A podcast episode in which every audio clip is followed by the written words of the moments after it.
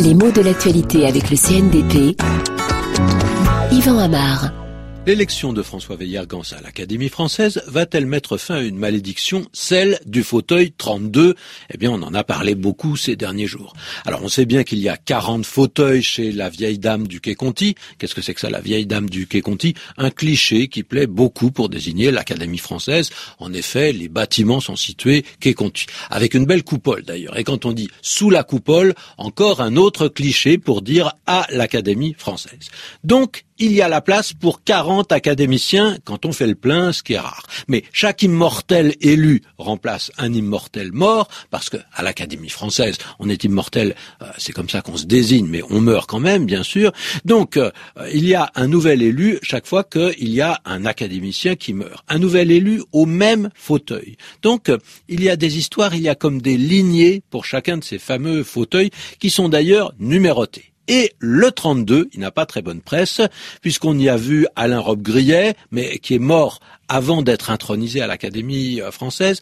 Robert Aron n'a pas non plus eu le temps d'y siéger. Hippolyte Langlois, il est mort sept mois après son élection. Louis-Simon Augier, il s'est suicidé. Alors, ça fait beaucoup pour un seul fauteuil. Donc, plusieurs livres ont été consacrés à cette supposée malédiction. Le dernier en date aux éditions Léo Cher, c'est Le fantôme du fauteuil 32 de Nathalie Reims la fille de l'académicien Maurice Reims, et puis surtout on a le fauteuil hanté de Gaston Leroux, dont je ne saurais trop vous recommander la lecture. Hanté, hanté, qu'est-ce que ça veut dire puisqu'on parle de fauteuil hanté? D'abord, ça veut, ça voulait dire fréquenter sens ancien avec un seul souvenir qui est un dicton, un proverbe. Dis-moi qui tu hantes, je te dirai qui tu es. C'est-à-dire, dis-moi qui tu fréquentes et euh, je te dirai quelle est ta vraie personnalité. Mais le sens le plus actuel renvoie directement à des histoires de fantômes. Un lieu hanté est supposé être fréquenté par l'esprit d'un mort qui vient tourmenter les vivants.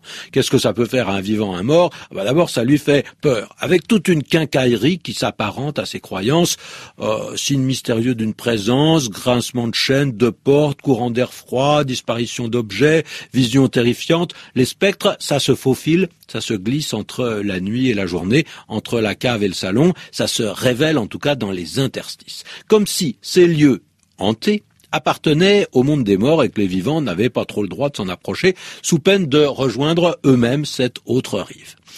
Alors, s'asseoir sur un fauteuil hanté, est-ce que ça vous condamne à mort à brève échéance? Bah, C'est la crainte qu'on peut avoir. Mais le verbe hanté dans l'usage d'aujourd'hui déborde ce monde des ombres. Dans un langage un peu surveillé, être hanté par une idée, c'est simplement en être obsédé.